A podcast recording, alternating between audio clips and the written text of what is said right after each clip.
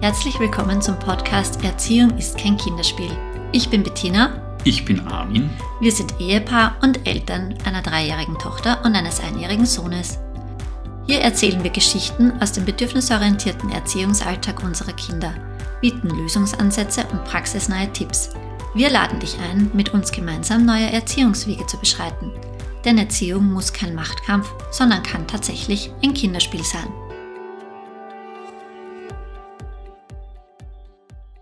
Herzlich willkommen bei einer neuen Folge. Heute wieder zu zweit. Das heutige Thema handelt von Körperhygiene bei Kindern, beziehungsweise wie wir unsere Kinder dazu bringen können, gewisse Körperhygienemaßnahmen bei ihnen zu ergreifen. Dazu zählen für uns Zähneputzen, Windel wechseln, an- und ausziehen, baden, Haare kämmen, möglicherweise abwischen lassen nach dem Toilettengang. Alle diese Dinge, die eben unter Körperhygiene bei Kindern oder Kleinkindern fallen. Sehr häufig ist es so, dass die Kinder diese Tätigkeiten von uns nicht gerne durchführen lassen. Also gerade das Thema Zähneputzen ist ein wahnsinnig großes Thema in vielen Haushalten. Und deswegen haben wir uns gedacht, wir machen eine Folge genau zu diesem Thema und wie wir das bei uns zu Hause handhaben, dass wir die Kinder dazu bringen, in diesen Bereichen mit uns zu kooperieren. Was passiert in dieser Folge? Wir stellen uns die Frage, warum ist Zähneputzen, Haare waschen, Windel wechseln etc. für unsere Kinder so schlimm? Wir werden Beispiele aus der Praxis geben, wie wir in diesen Situationen mit unseren Kindern umgehen. Und wir werden viele allgemeine Tipps zu diesem Thema mitgeben. Worum es nicht geht in dieser Folge ist, wie oft soll ich mein Kind waschen, wie oft soll ich mein Kind Zähne putzen und umziehen. Das darf jeder für sich selber entscheiden, ob er nach jedem Fleck das Kind umzieht oder äh, nach jeder der 37 Mahlzeiten am Tag die Zähne putzt, sondern es geht um, wie kann man das möglichst konfliktfrei und ohne Autorität ausüben zu müssen, über die Bühne bringen.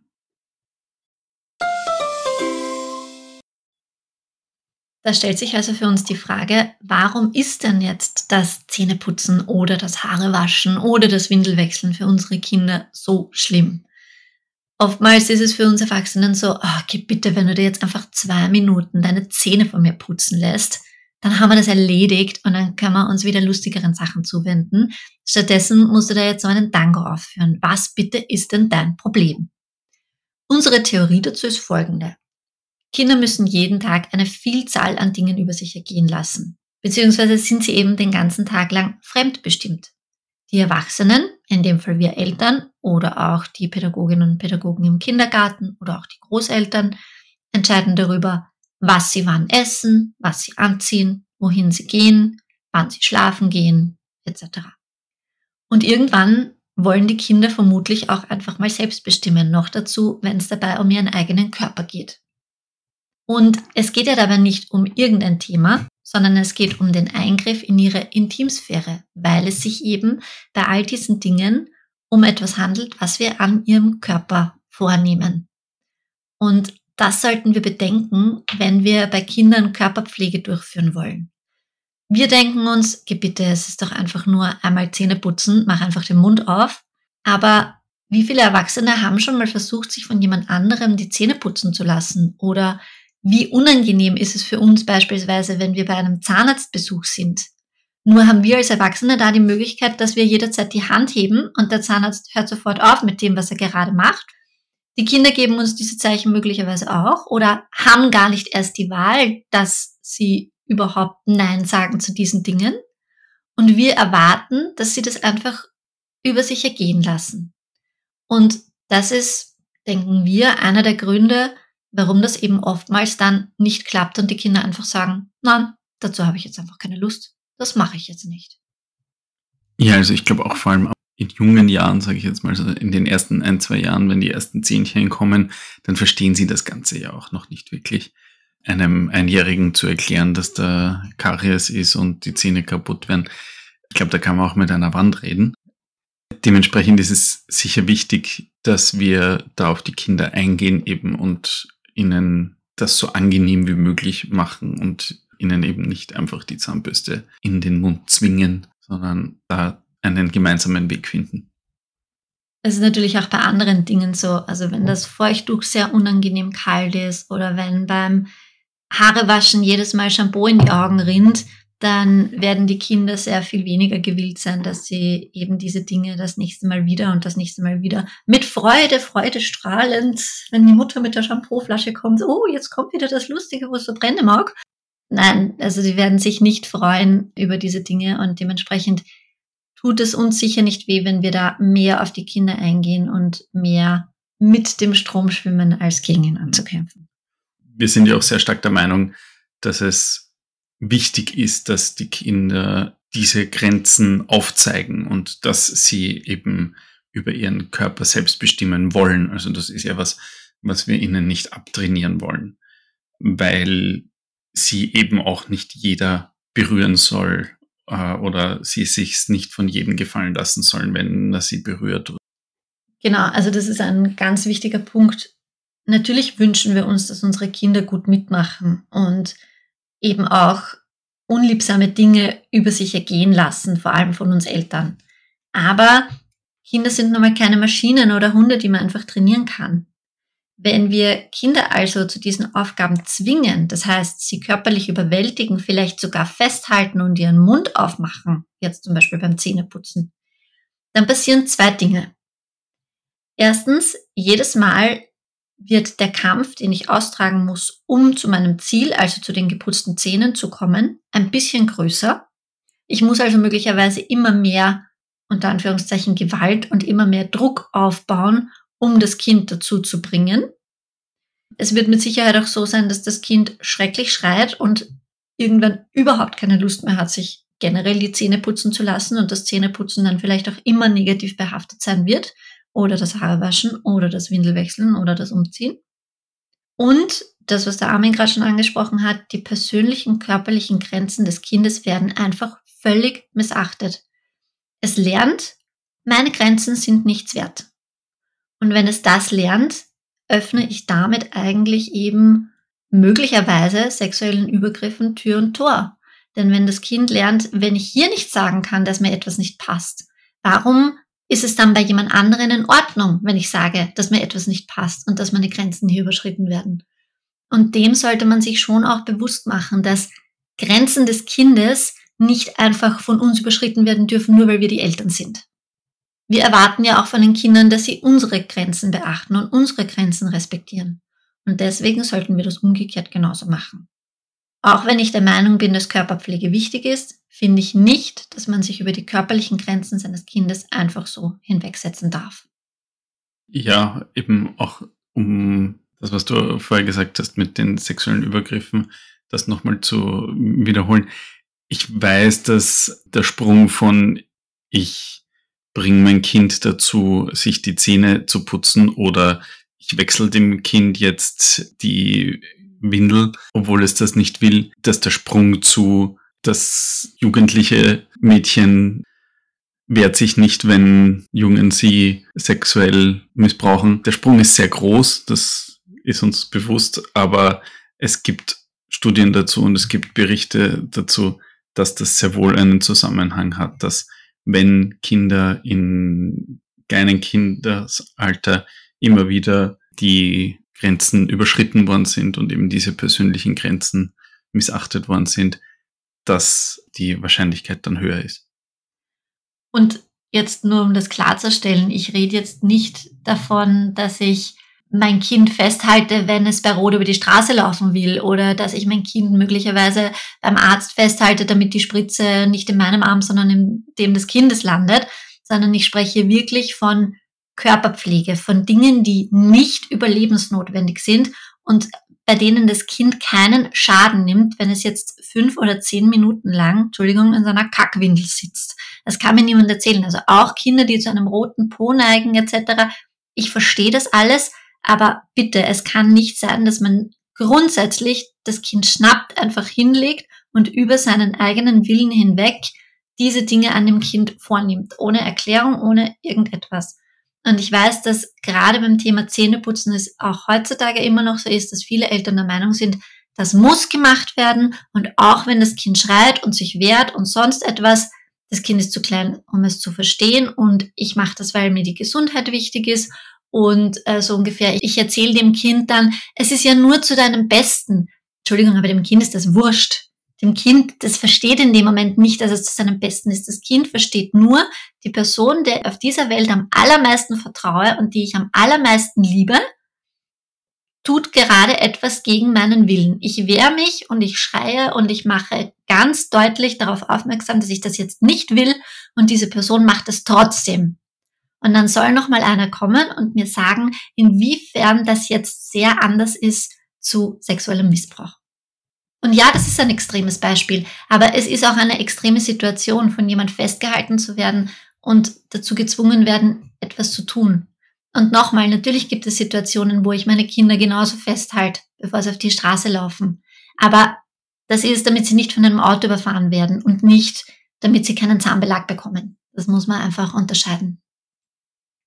Es geht nicht nur um die Opferrolle, sage ich jetzt mal, dass jungen Erwachsenen oder Erwachsenen dann ihre Grenzen nicht, nicht mehr verteidigen, weil sie immer wieder überrumpelt wurden, sondern es geht auch um, wenn ich die Grenzen meines Kindes immer wieder ignoriere, dann zeige ich dem Kind auch, dass es okay ist, die Grenzen von jemand anderen zu ignorieren.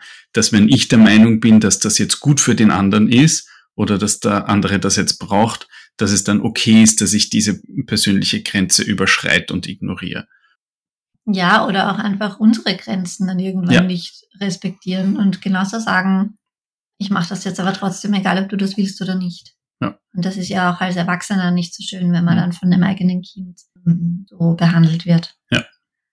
Und ich hätte auch die Befürchtung oder ähm, die Bedenken, dass das Kind dann auch irgendwann anfängt, mir zu misstrauen. Wie gesagt, wir sind eben auf dieser Welt die Personen, zu denen die Kinder am allermeisten Vertrauen haben und die die Kinder am allermeisten lieben, also wir als Eltern.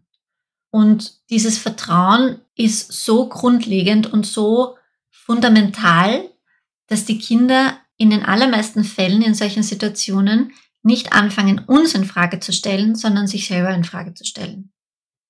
Das hatten wir bei einer anderen Folge schon mal, wo wir gesagt haben, dass die Kinder dann nicht uns weniger lieben, sondern anfangen, sich selber weniger zu lieben. Und ich glaube, in solchen Situationen ist es eben auch so, dass dieses Vertrauen in uns nicht weniger wird, aber eher in sich selbst.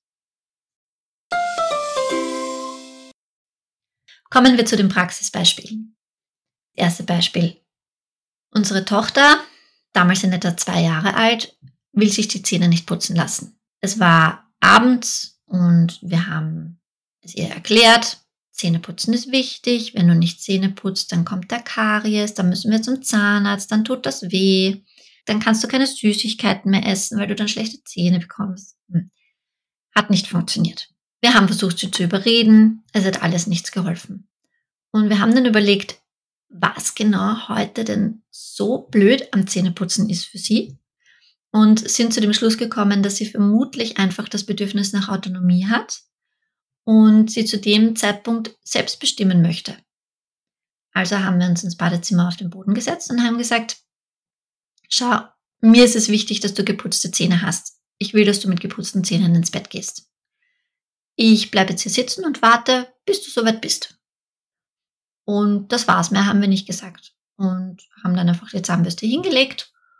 Sie ist dann ins Zimmer gegangen, hat sich wohl ein Buch genommen oder irgendwas anderes gemacht und ist nach einiger Zeit selbst zurückgekommen und hat gesagt, so, jetzt bin ich soweit. Es zeigt also, wenn wir die Geduld aufbringen, und gerade am Abend ist es natürlich immer so eine Frage, hat man die dann noch oder hat man die dann nicht mehr? Aber wenn wir es schaffen, die Geduld aufzubringen und hinter das Bedürfnis zu steigen und zu schauen, okay, was genau stört dich denn jetzt an dieser Situation? War das jetzt so, ist es einfach unangenehm, wie ich das mache? Ist es zu spät für dich? Bist du einfach schon zu müde? Willst du selbst bestimmen? Wenn wir das herausfinden, dann können wir die Situation für die Kinder sicher leichter machen. Und gerade bei unserer Tochter muss man sagen, das war sicher mehrere Wochen ein kann ich mich erinnern, ein Kampf, aber mittlerweile ist dieser Kampf durchgefochten. Also äh, sie ist jetzt fast vier und kein Thema mehr. Es ist absolut kein Thema mehr. Sie, ja. sie wird uns nicht einmal mehr vergessen lassen. Also selbst wenn wir äh, sie nicht daran erinnern, dass sie Zähne putzen muss, sie geht ins Badezimmer und holt sich die Zahnbürste. Sie erinnert mich in der Früh daran, dass ich nicht Zähne geputzt habe. Mama, da hast du wieder nicht Zähne geputzt, wir können nicht frühstücken. okay. Das zweite Beispiel ist von unserem Sohn, der sich jetzt sprachlich noch nicht so gut ausdrücken kann, beziehungsweise mit dem er jetzt noch nicht so das Gespräch führen kann. Aber auch da kann man das Zähneputzen angenehm gestalten oder ähm, gemeinsam machen. Wir versuchen das halt eben spielerisch zu machen. Also er, ja, er nimmt die Zahnbürste gerne in den Mund, aber dann tut er nicht viel, sondern kaut eher nur ein bisschen drauf rum und dann ist auch schon wieder langweilig. Aber was wir dann äh, gemacht haben, ist, wir haben jetzt einfach eine zweite Zahnbürste. Das heißt, er nimmt die eine Zahnbürste im Mund, kaut ein bisschen drauf herum, dann ist sie langweilig, dann nimmt er die zweite Zahnbürste, wir nehmen wieder die erste Zahnbürste und so geht das hin und her. Und äh, zwischen den zwei Zahnbürsten wird im 5-Sekunden-Takt hin und her gewechselt, aber mit jedem Hin- und Herwechseln wird wieder ein bisschen Zähne geputzt. Und so ist es für ihn lustig, er macht mit und wir schaffen es am Ende des Tages, dass Zähne geputzt ist.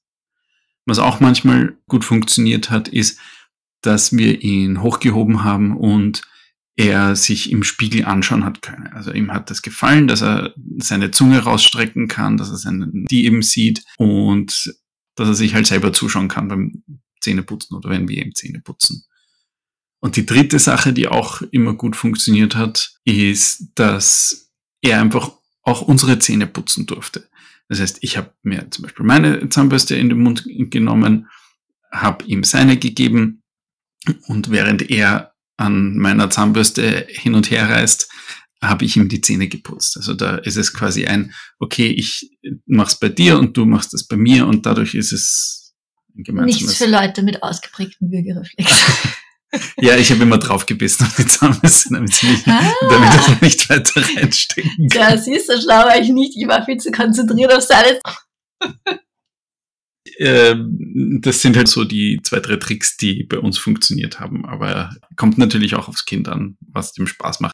Man kann natürlich auch so diesen Fliegertrick sicher machen, wie beim wie man in den Fernsehserien immer sieht beim Essen. Ah, da kommt der Flieger mit der Zahnbürste und dann so ich habe es auch schon probiert mit Essensreste wegputzen. So, ah, da sehe ich noch ein Stück Pizza und mhm. ah, da hinten ist noch ein bisschen Käse.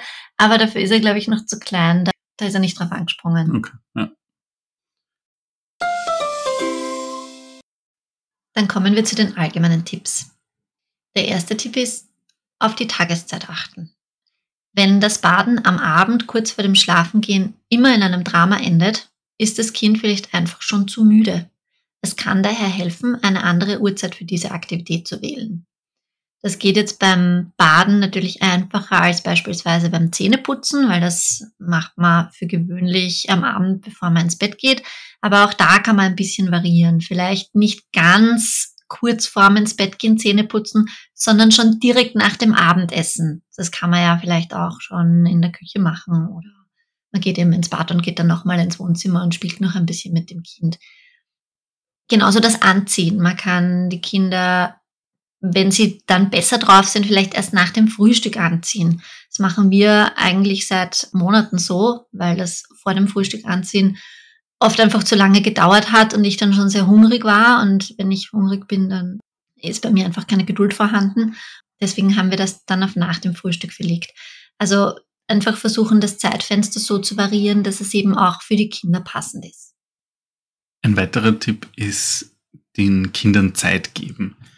Also in den Augen der Kinder sind wir eigentlich viel zu schnell unterwegs und ich bin jetzt von der Persönlichkeit eher ruhig und langsam, aber auch ich bin unseren Kindern manchmal zu schnell. Also ja, jetzt zum Beispiel gerade beim, beim Baden, da will ich immer, okay, ja, passt rein, Shampoo in die Haare einschamponieren, gleich wieder rauswaschen und Dings und dann unter den Achseln und das Gesicht waschen und hinter die Ohren und was auch immer.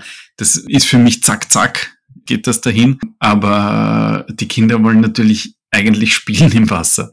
Das heißt, ja, da hat's auch immer wieder besser funktioniert, wenn ich ihnen einfach die Zeit gelassen habe, dass ich sage, okay, ich will noch, dass du Haare waschst. Sag mal, wenn du bereit bist und dann hat das besser funktioniert.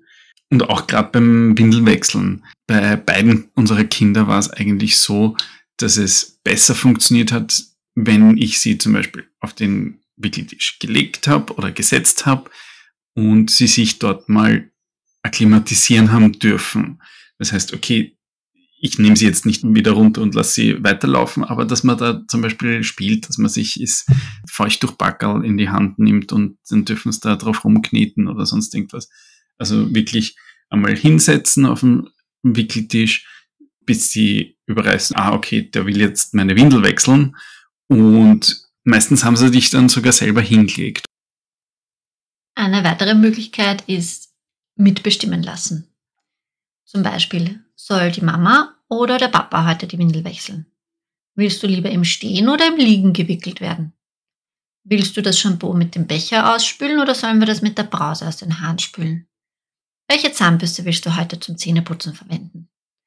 Das heißt, Wahlmöglichkeiten geben den Kindern eben das Gefühl, dass sie mitbestimmen können, eben gerade bei so wichtigen Dingen, die ihren Körper betreffen. Und natürlich befriedigt das auch enorm das Bedürfnis nach Autonomie, das die Kinder meistens in dem Alter zwischen einem und vier Jahren haben. Fünf Jahren, sechs Jahren, eigentlich immer. Autonomiephase hört nie auf. Was auch immer gut funktionieren kann, ist ein Spiel draus machen. Ja, man muss sich ein bisschen zum Affen machen für seine Kinder. Aber zum Beispiel beim Baden der Kinder, dass die Shampooflasche halt sagt, oh, ich würde jetzt so gerne auf deinen Kopf scheißen.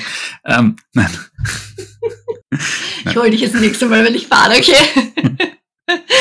nein, ähm, dass man die Shampoo-Flasche einfach sprechen lässt und sagt, oh, ich würde so gerne jetzt deine Haare einschamponieren, bitte, bitte, bitte, darf ich das? Oder dass man, also wir haben jetzt zum Beispiel auch so Malseife, also mit der man halt die Dusche anmalen kann. Oder kleine Tierchen, mit denen sie sich, eben so kleine Schwämmchen, mit denen sie sich selber waschen können. Das macht das Ganze einfach viel lockerer und lustiger. Und lustiger.